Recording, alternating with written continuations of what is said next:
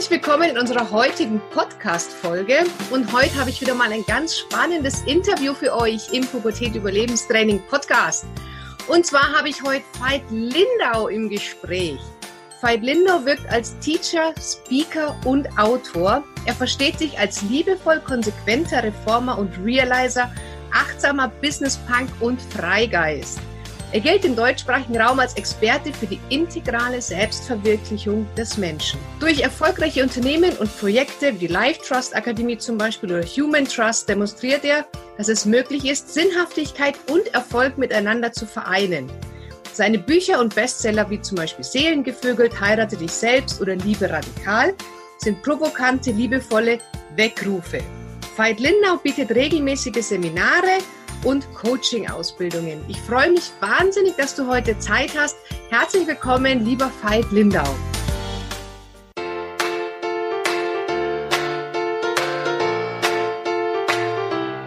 Herzlich willkommen beim Pubertät Überlebenstraining Podcast, dem Podcast für alle Eltern mit Kindern ab 10 Jahren.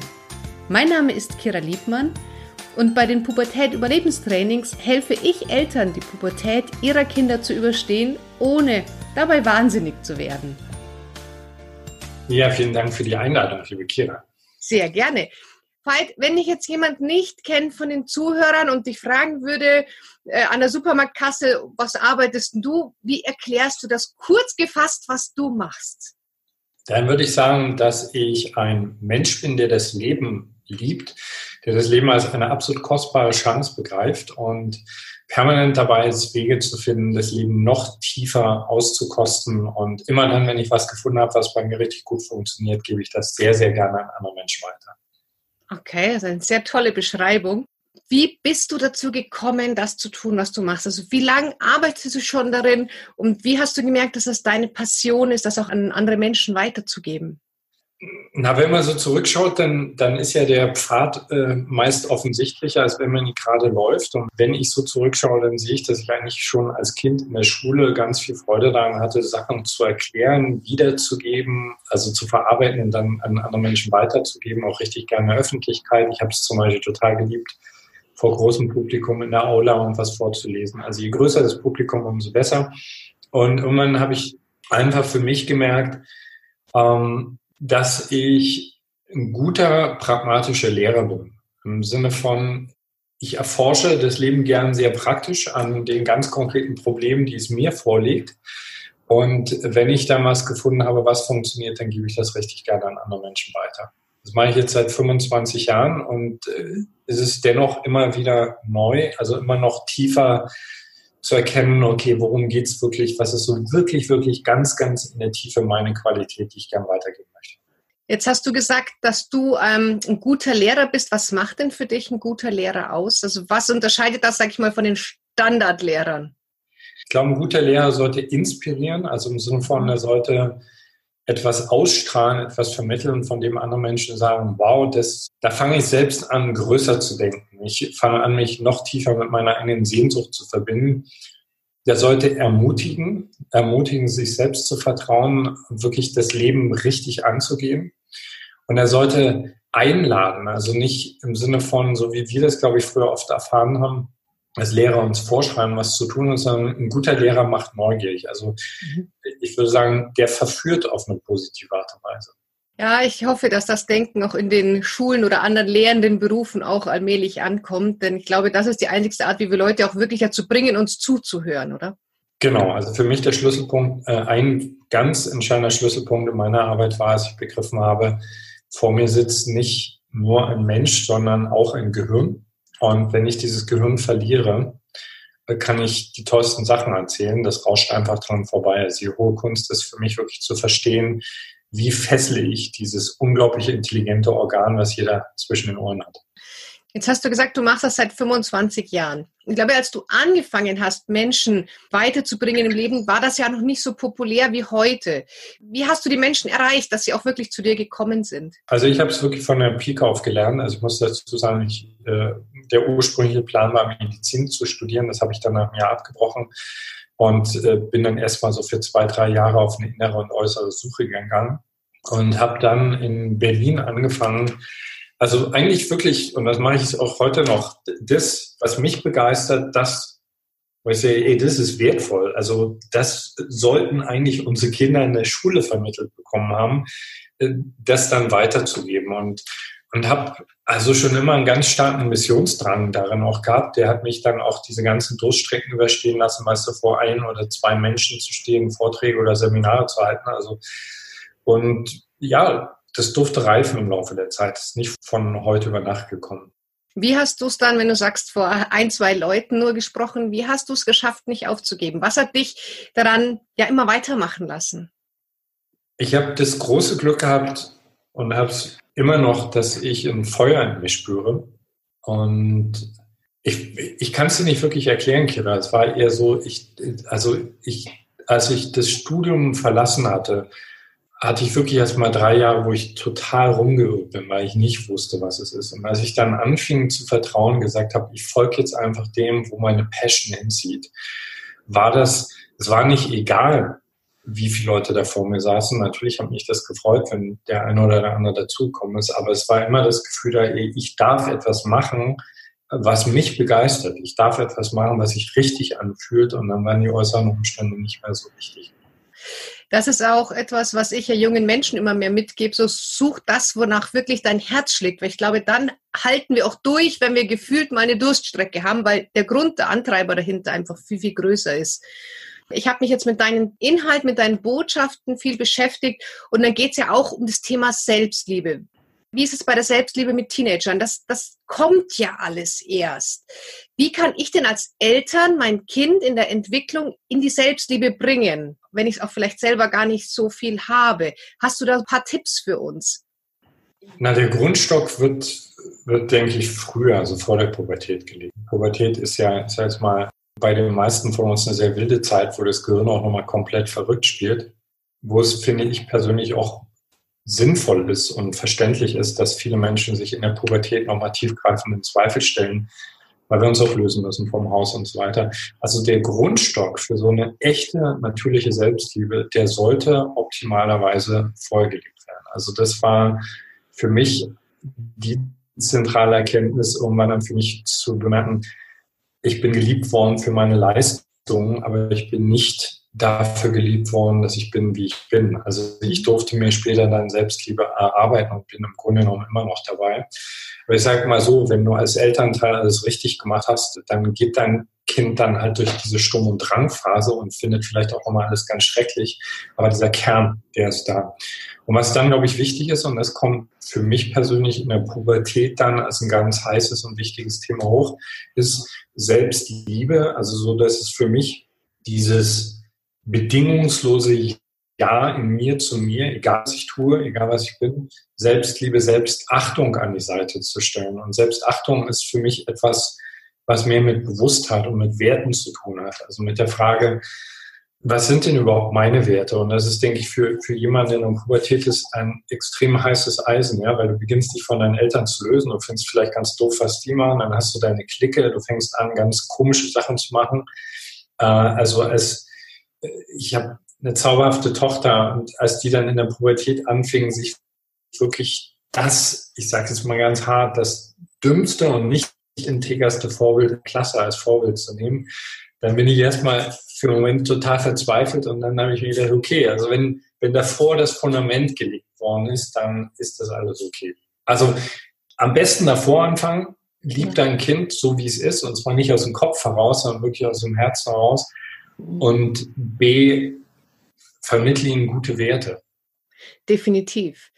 Jetzt ist es ja so, dass viele Eltern vielleicht das Selbstliebe nicht von zu Hause mitbekommen haben. Aber wie kann ich denn anfangen, mich selber zu lieben, um das meinen Kindern auch vorzuleben? Weil ich finde, wir Eltern, wir sind ja die wichtigsten Vorbilder für unsere Kinder. Und wenn ich mich selber nicht leiden kann, sag ich mal, kann ich meinem Kind das ja auch nicht beibringen. Wie bringst du äh, Menschen dazu, die das nicht kennen, auf einmal so bedingungslos zu sich selber auch Ja zu sagen? Also ich würde gerne erstmal was, wenn du, wenn du als Elternteil merkst, eigentlich, eigentlich lebe ich das selbst noch gar nicht. Weil für mich war es zum Beispiel so, also meine Tochter ist nicht meine physische Tochter, ich habe sie kennengelernt, als sie drei war. Und ich habe gefühlt, emotional war ich genauso reif wie sie. Und Das hat eine Weile gebraucht, bis ich gemerkt habe, ich, äh, ich verscheiße das Kind, wenn ich, wenn ich versuche, cooler zu sein, souveräner zu wirken oder äh, erleuchteter zu tun, als ich bin, sondern es ist okay, Kindern zu zeigen, hey, ich habe genau dasselbe Lernthema wie du. Und ich glaube, gerade Pubertierende haben einen ganz feinen Instinkt dafür, ob ein Erwachsener sie gerade zutextet mit irgendwas, was er vielleicht irgendwo gelesen hat oder ob er es wirklich lebt. Deswegen mein, mein Tipp an jeden Vater, jede Mutter, die ihr Bestes gibt, sei ehrlich mit deinem Kind. Das heißt nicht, du musst bei dem alles voll aber sei einfach ehrlich damit. Steh auch ehrlich damit, wo du vielleicht selbst noch nicht integer bist, wo du dich selbst verraten hast. Ich glaube, unsere Kinder sind viel stärker und viel intelligenter, als wir denken und können mit dieser Ehrlichkeit richtig gut umgehen. Dann ist es eigentlich ein wunderschöner Prozess. Also wenn du sozusagen mit deinem eigenen Kind an derselben Linie stehst und sagst, hey, wir lernen das jetzt beide zusammen. Wenn ich ganz ehrlich bin, ich liebe mich auch an den, den Stellen noch nicht. Komm, wir lernen das jetzt zusammen. Wir, wir lernen, was es bedeutet, sich erstmal aushalten zu lernen, was es bedeutet, ehrlich damit zu sein, dass man sich vielleicht zum Kotzen findet. Also wenn du zum Beispiel als Mutter selbst ein Problem hast mit deinem Körper, mal ganz ehrlich, ähm, welche Frau hat das heute nicht, zumindest wenn sie ehrlich mit sich ist. Und dann stehst du vor deiner pubertierenden Tochter und du sagst so, hey, du bist genauso schön, so wie du bist. Und hast aber genau dasselbe Problem mit dir, dann wird es das Kind spüren.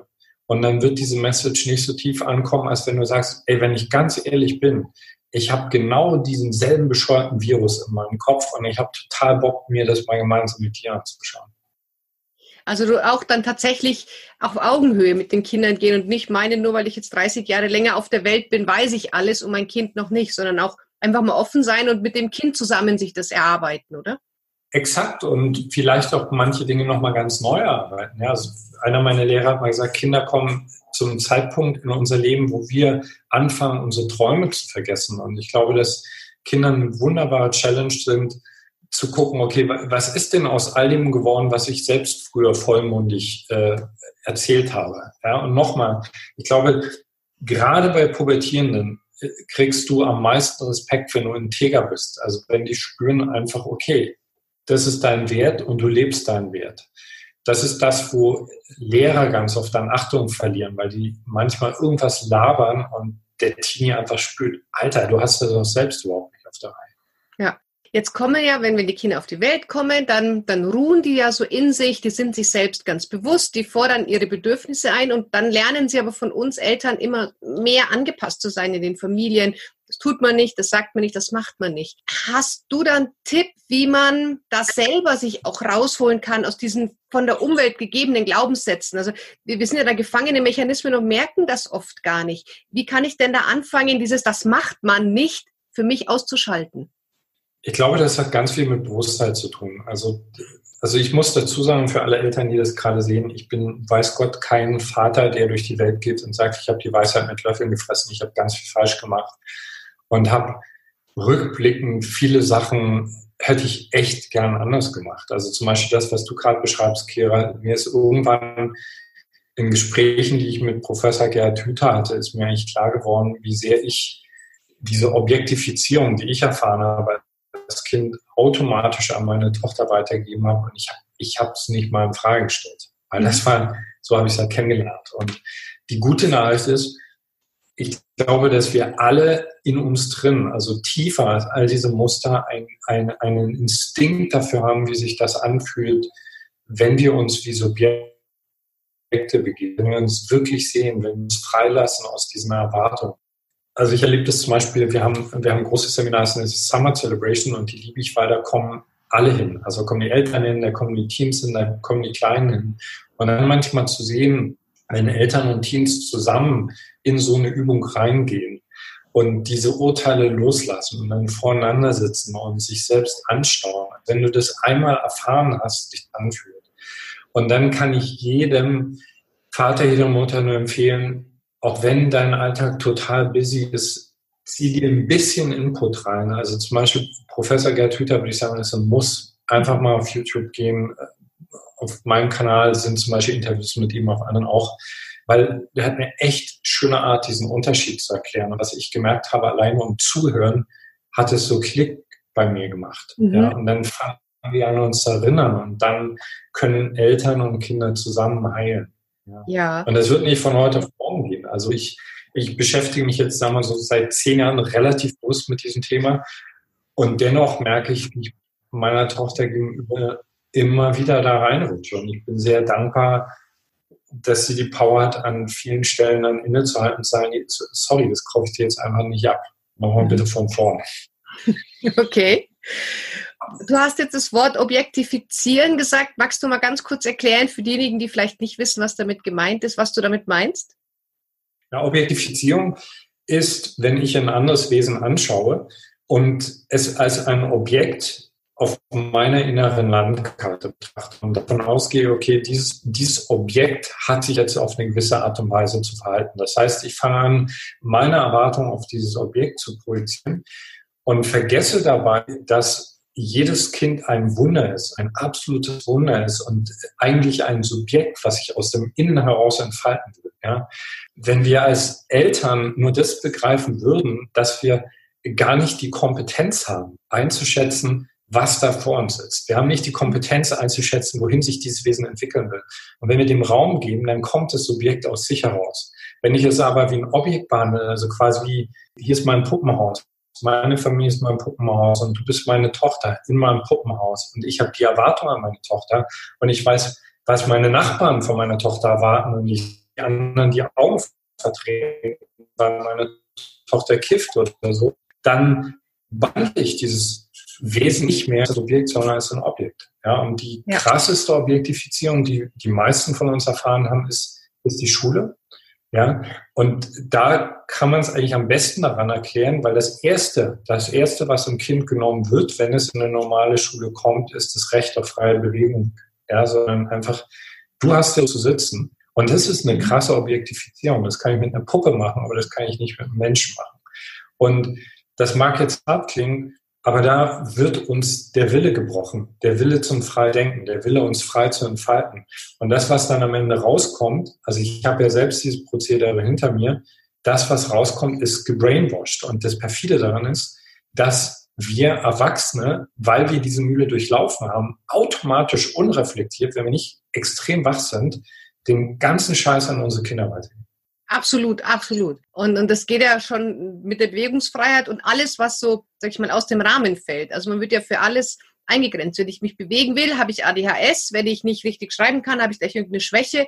Also man findet dann für alles eine Erklärung, warum das Kind nicht in dieses Schema hineinpasst. Ja.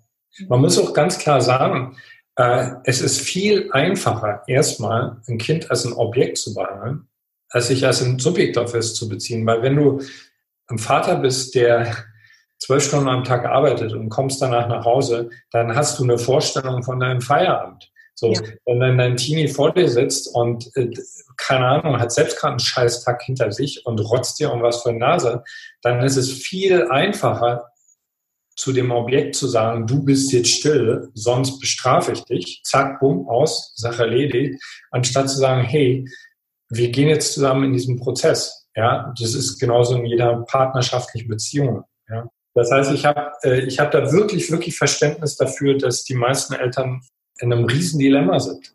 Ja. Wie alt ist deine Tochter? Die ist jetzt ähm, 28. Ah, okay. Wie hast du das dann gemacht, wenn du jetzt mal von der Arbeit oder vom Vortrag, vom Seminar heimkamst, du warst müde und gestresst und du kamst heim und deine Tochter hat dann irgendeinen Mist gebaut.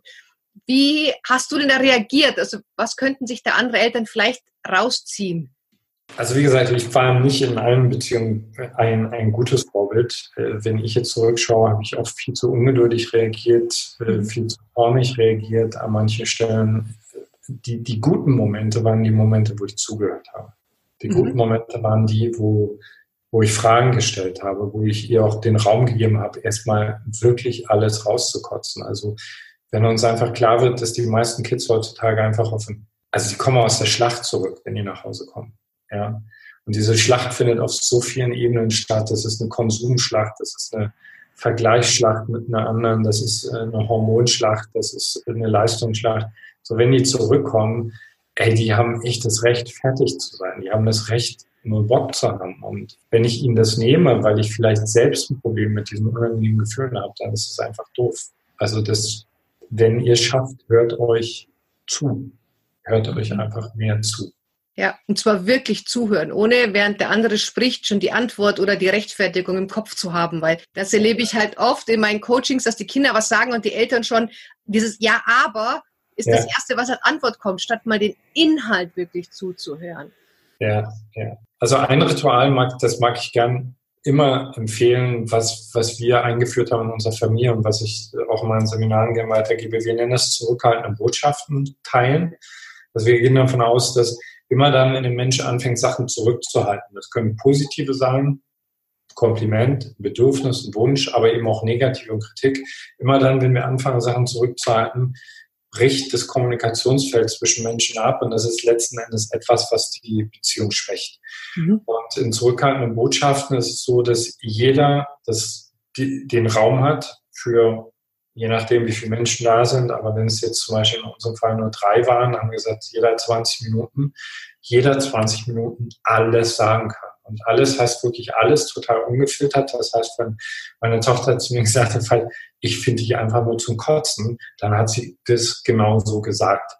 Und äh, du wirst nicht unterbrochen dabei, du wirst nicht mal gefragt dabei, weil selbst Fragen haben schon wieder oft so einen Dreh, ja. sondern simpel einfach nur, du haust alles raus und der andere sagt einfach nur Danke.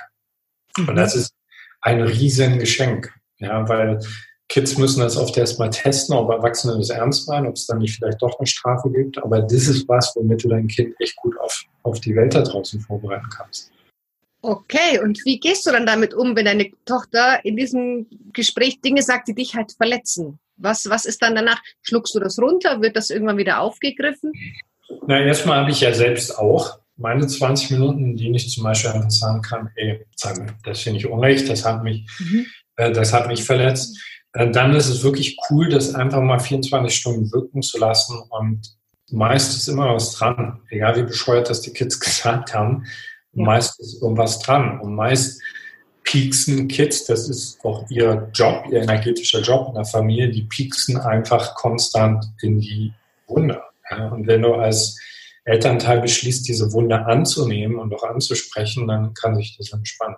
Ja, Kinder, gerade Jugendliche dann, haben eine wahnsinnige, feine Antennen für unsere Schwachstellen. Und darauf weisen sie uns immer wieder hin. Und ich finde auch, dass Kinder wirklich auch sehr, sehr gute Lehrer sind, Lebenslehrer. Wir müssen einfach nur ihnen zuhören und sie, sie auch mal machen lassen.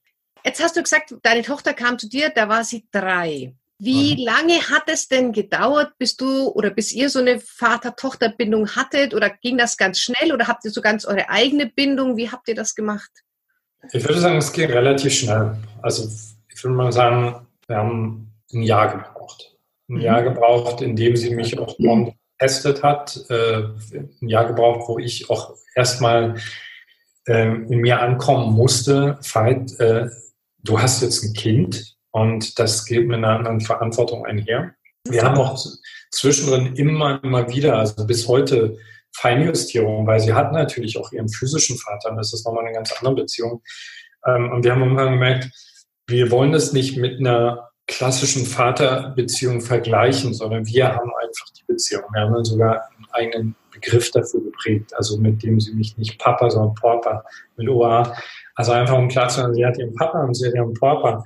Und ja, also das war für mich, ähm, für mich war es ein unglaublich schöner Prozess und ich bin diesem Kind von damals sehr dankbar, dass es mir die Chance gegeben hat, also dass es mich so tief in ihr Herz genommen hat.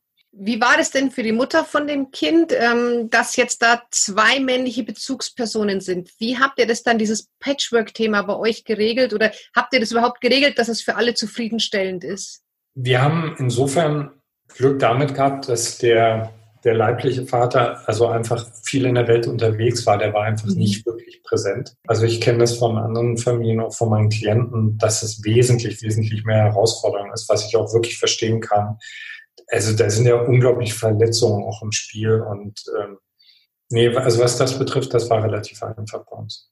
Okay, ja, das ist schön und das wünscht man sich ja auch, wenn man dann so eine neue Familie ist, dass das auch wirklich dann funktioniert und für alle auch fein ist und eben kein Rosenkrieg irgendwo an irgendeiner Front gekämpft wird. Ja. Veit, ich hätte noch mal eine andere Frage und zwar ähm, in deinen Videos hast du mal ein ganz spannendes Thema äh, aufgegriffen und zwar nennst du das Industrierevolution 4.0. Mhm. Wollen wir da mal kurz reden, was das, äh, was du darunter verstehst, was das ist? Ich fand das nämlich sehr spannend. Das ist äh, das herausforderndste Thema meiner ganzen Arbeit, weil es relativ äh, düster und nachdenklich daherkommt.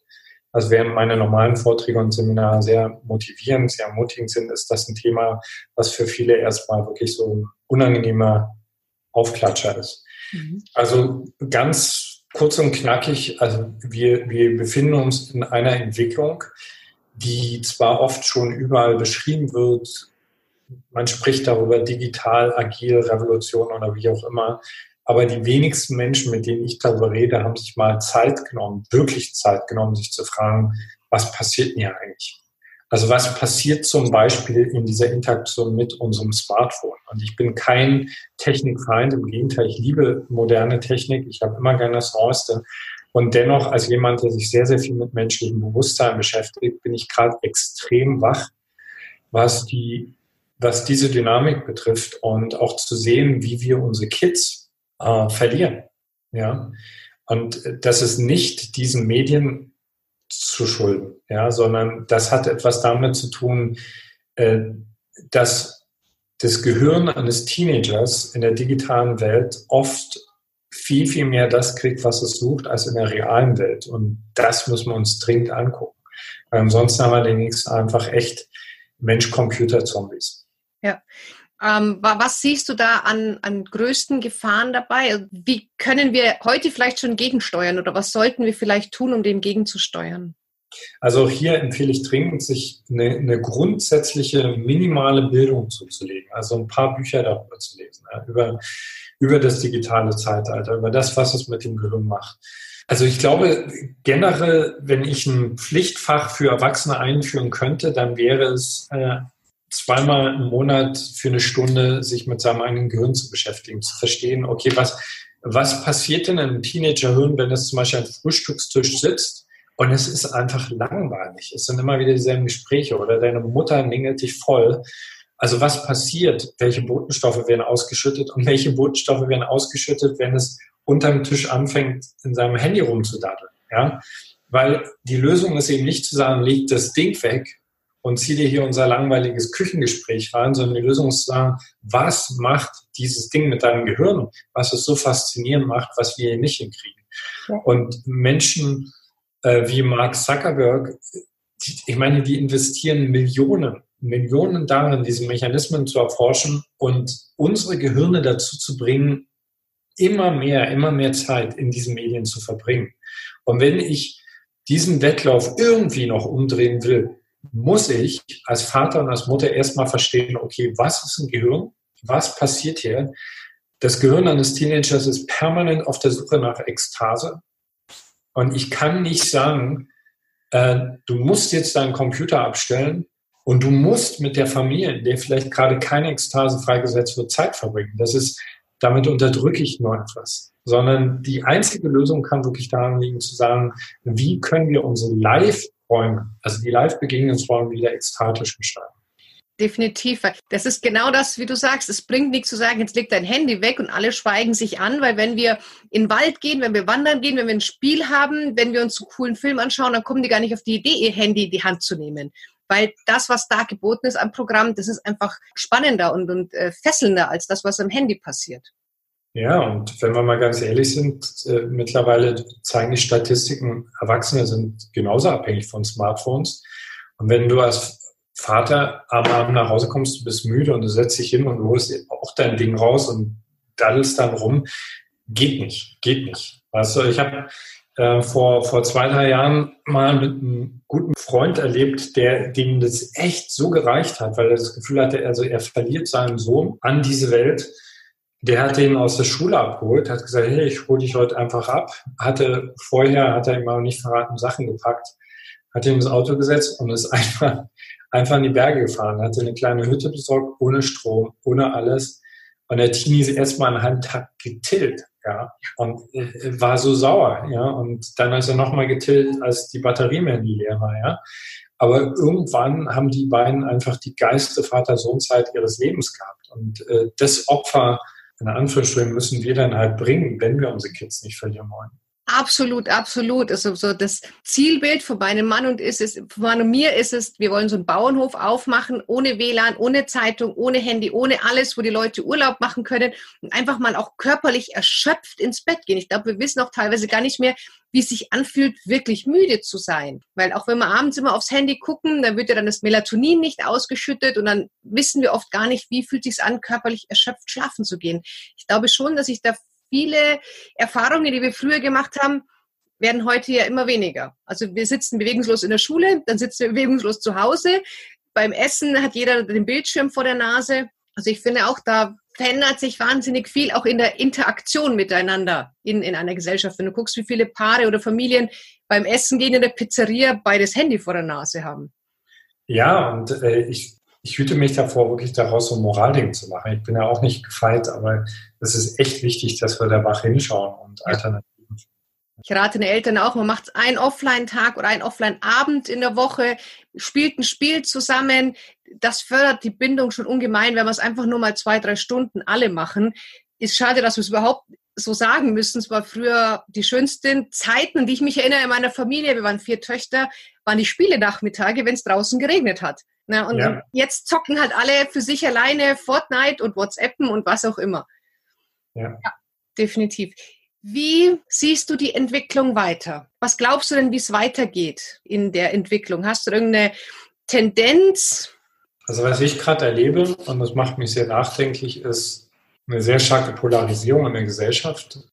Dass ich sehe, dass ein gewisser Teil, und das ist aus, in meiner Erfahrung, das ist der geringere Teil, wesentlich geringere Teil, anfängt immer mehr aufzuwachen, sich immer mehr wirklich anfängt mit diesen Dingen, mit essentiellen Fragen zu beschäftigen und wirklich anfängt, Bewusstsein zu kultivieren. Ja? Also für mich, weil du ja vorhin diesem, äh, dieses Thema angesprochen hast, Mensch 4.0, die, die zentrale Frage, auf die das Ganze letztendlich in den nächsten Jahren hinauslaufen wird, ist, wir haben jetzt schon Maschinen erschaffen, die intelligenter sind als wir. Das heißt, wir haben das Wettrennen um Intelligenz haben wir im Grunde genommen verloren. Und was wir dagegen zu bieten haben, ist Bewusstsein. Aber Bewusstsein hat nur Wert, wenn ich es kultiviere, wenn ich mich damit beschäftige. Und zu deiner Frage zurück, ich sehe, dass sich ein gewisser Prozentzahl der, der Gesellschaft anfängt, immer mehr damit zu beschäftigen. Ähm, und ich sehe aber auch, dass die große Masse der Bevölkerung eher wählt, in die Matrix einzutauchen, zu sagen, äh, dann lasse ich, dann lasse ich mein Gehirn einfach zuknallen. Ja, dann ist es halt einfach so. Dann gehe ich vom Handy, Fernseher, daran, zack, zack, zaran. Das ist arschbequem und ich penne einfach. Ja. Vor allem, man kriegt es ja passiv. Ja, ich muss dafür nichts tun. Um mich dagegen äh, aufzulehnen, muss ich ja irgendwas tun. Das erfordert eine gewisse Disziplin und dieses ganze Wissen von, was ich nicht RTL 2 Frauentausch über irgendeinen Quatsch auf Facebook, das kriege ich umsonst. Dazu muss ich nichts tun. Ja. Ich sage ja in meinem Vortrag auch immer ein bisschen provokativ, dass bei Frauentausch der Idiot nicht in dem Fernseher sitzt. Aha. Also das ist, ja, man muss sich halt die Wahl treffen, was, was lasse ich in meinen Kopf und lieber mal zehn Minuten ein Buch lesen am Tag oder eine Viertelstunde, als, als sich da mit irgendeinem Quatsch berieseln zu lassen. Aber siehst du denn auch eine Gegenbewegung? Es gibt ja zu jedem Trend immer auch nur so einen Gegentrend oder Ausbrecher oder eine, eine Gegengruppierung. Kriegst du das denn auch mit, dass da immer mehr Leute sagen, okay, ich mache jetzt sowas, wie dein Freund gemacht hat, mal Handy-Detox? Ich zögere deswegen, weil ich ähm, ich glaube, meine, meine Sicht ist da sehr stark gefiltert, dadurch, dass ich mhm. natürlich primär mit solchen Menschen zu tun habe. Also Menschen, die in unsere Arbeit kommen, in unsere Seminare, die sind schon sehr bewusst, die stellen sich schon solche Fragen. Deswegen wage ich mir nicht einzuschätzen, wie so der allgemeine Trend ist. Aber mhm. im Augenblick, obwohl ich eigentlich ein notorischer Optimist bin, bin ich eher nachdenklich. Ja. Mhm. Weil ich glaube, dass sehr viele Menschen, die die sich anfangen, bewusst damit zu beschäftigen, also gerade im ganzen psychospirituellen Bereich, oft noch nicht wirklich die Power haben, auch wirklich weltlich etwas zu bewegen, sondern eher so, sich so kleine Enklaven schaffen, was schon mal ganz gut ist. Aber wenn ich mir was wünschen würde, wäre, dass diese Menschen viel, viel aktiver eingreifen würden in das, was in der Welt passiert. Ja, und dass man sich nicht als Opfer fühlt und sich denkt, was kann ich schon ändern, sondern wenn jeder das tut, was er kann, dann können wir alle gemeinsam was ändern, oder? Ja, ja. Ja. Veit, wenn jetzt die, die Zuhörer sagen, Mensch, da möchte ich mich näher mit beschäftigen, sie möchten vielleicht einen Kontakt zu dir aufbauen, was wäre denn so das Erste, was du sagst, womit sollte man denn anfangen? Hast du einen YouTube-Kanal oder hast du so ein Einstiegsseminar? Was kannst du denn da empfehlen? Also das, das Einfachste ist, glaube ich, einfach Podcast auf allen Kanälen, also iTunes, Spotify, YouTube, ähm, da, da kriegt man, glaube ich, einen ganz guten Eindruck von meiner Arbeit. Ja. Was, was ich sehr mag, ist, ich glaube, das ist so eine, eine sehr gute Visitenkarte von unserer Arbeit, ist mein Erstlingswerk als Buch, das heißt Seelengevögelt, merkt mhm. sich auch gut. Ähm, also wenn du, wenn du das magst, magst du unsere Arbeit, sage ich jetzt mal. Und wenn du das doof findest, macht es auch nicht Sinn, sich mit den anderen Sachen zu beschäftigen. Aber das Buch war schon für viele so ein echter guter Wachrüttler. Ja. Werde ich definitiv verlinken. Um was geht es in dem Buch?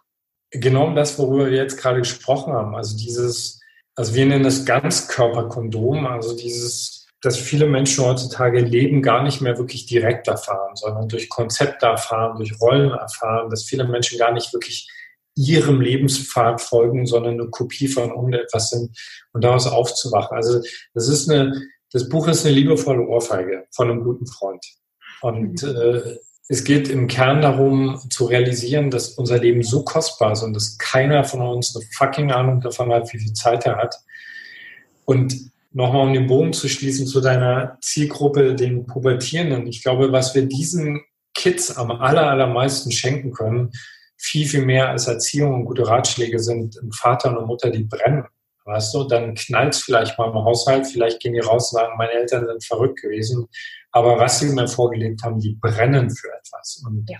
und das ist das größte Geschenk. Also Vater zu erleben, wo du sagst, ey, mein Alter, der, der, der, der hat seine Mission gefunden, der geht dafür. Ja, und darum geht es in Segelgefühl. Sehr schön. Werden wir dann verlinken, auch deinen Podcast. Und du hast gesagt, du bietest auch Seminare an. Was sind das für Seminare? Das ist eine ganz große Bandbreite. Also auch im Online-Bereich. Also wer, wer mich online auschecken will, wir haben eine große Plattform, die heißt homodea.com. Da gibt es alle meine Online-Kurse. Also ich sage mal, es gibt, also vielleicht interessant für junge Menschen ist definitiv äh, das Thema Berufung. Also ich habe viele Seminare zum Thema Berufung. Ein ganz großes Thema für mich ist Partnerschaft, Beziehung, wo wir immer versuchen, alle Ebenen zu betrachten, also die psychologische Ebene, aber eben auch zum Beispiel die neurowissenschaftliche Ebene. Was passiert denn in einem Gehirn, wenn es verliebt ist und warum gibt das Verliebtsein weg? Wie kann ich es wieder neu erschaffen? Und dann gibt es so, so das Kernseminar von uns, das heißt Phoenix. Es geht acht Tage, das ist nicht wirklich ein Seminar, das ist eine Initiation. Also das ist wirklich für Menschen, die sagen, ey, ich habe, es ist Zeit, dass ich mich neu gebäre, dass ich neu auf die Welt komme. Das ist übrigens auch richtig gut für Teenager geeignet. Das klingt ganz toll. Werde ich hier alles verlinken. Bevor wir jetzt hier zum Ende kommen, Veit, hast du noch mal so einen Tipp, wo du sagst, liebe Eltern, bitte achtet doch ein wenig darauf. Also wenn wir alle verstehen, dass ein Gehirn immer auf der Suche nach Ekstase ist, immer, ja, und wenn die Ekstase fehlt, dann suche ich die Ekstase in den Kartoffelchips oder in einem Gruselfilm oder einem Shooter-Game das hilft schon. Und dann zu sagen, okay, also ja, wir sind hier gekommen als auch als eine Zweckgemeinschaft, die Alltag miteinander teilt. Und das ist achtenswert. Aber wenn dieser Alltag die Ekstase auffrisst, dann heißt es Stopp für alle Beteiligten. Und dann heißt es die Routine durchbrechen, ausbrechen und was Neues machen und uns auch klar machen, also wenn wir als Eltern nicht genug Zeit in diese Kids investieren, dann ziehen wir Generationen ran, die uns selbst später nochmal so um die Ohren fliegen werden. Also auch aus einer rein egoistischen Sicht sollten wir sagen, hey, das ist meine Zukunftsinvestition. Und ich möchte nicht irgendeinen so Zombie, der nicht mehr richtig laufen kann, der nur noch vor diesen Geräten sitzt, sondern ich möchte gerne einen jungen, leuchtenden, freidenkenden Erwachsenen an meinem Tisch sitzen haben, weil das ist die beste Garantie dafür, dass der mich später, wenn ich mal Rentner bin, herausfordern wird. Das stimmt und da kann man gar nichts hinzufügen.